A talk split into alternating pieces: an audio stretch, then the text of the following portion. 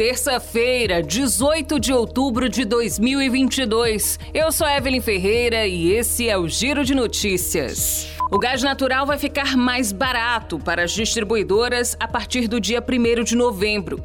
Em comunicado, a Petrobras anunciou que o corte médio em reais por metro cúbico será de 5% com relação ao preço praticado no último trimestre.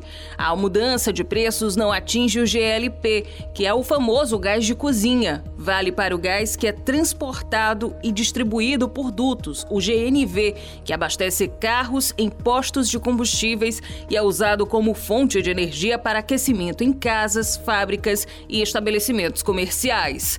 A Petrobras reajusta os contratos de fornecimento de gás natural a cada três meses. Segundo a estatal, o corte será realizado em razão da queda do preço do petróleo averiguada no último trimestre na depreciação do dólar. Segundo a Agência Nacional do Petróleo, o consumidor brasileiro pagou pelo GNV na primeira semana de outubro o preço médio de R$ 4,50 1,90 o metro cúbico.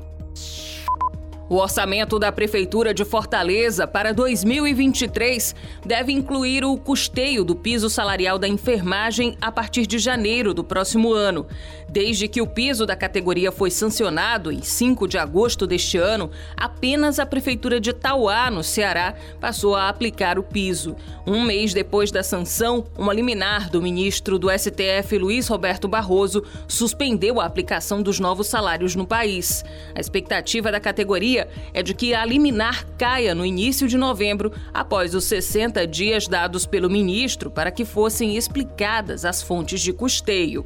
Na última semana, a Câmara dos Deputados aprovou um projeto de lei complementar que prevê até 2 bilhões de reais para bancar finanças de santas casas e hospitais filantrópicos e que pode abrir espaço para estados e municípios custearem o piso da enfermagem. A proposta prorroga até o final de 2023 uma lei complementar que autoriza estados e municípios a transferir recursos de saldos financeiros de fundos de saúde oriundos de repasses do Ministério da Saúde. Saúde.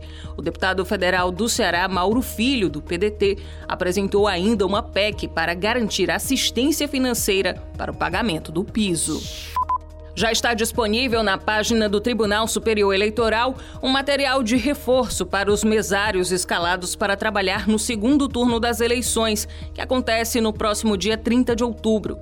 Mais de 1 milhão e 800 mil pessoas trabalharam como mesárias no primeiro turno nas eleições deste ano. Dos convocados, 1,1% não compareceu.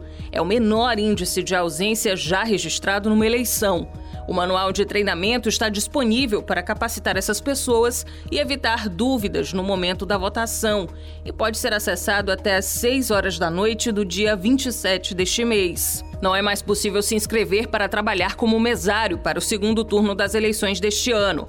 Mas para o próximo pleito, que acontece em 2024, quem tiver interesse pode se inscrever no site do TRE de cada estado ou ir pessoalmente a um cartório eleitoral. O Giro de Notícias tem produção de Igor Silveira, na sonoplastia Edinho Soares. Essas e outras informações você confere no gcmais.com.br.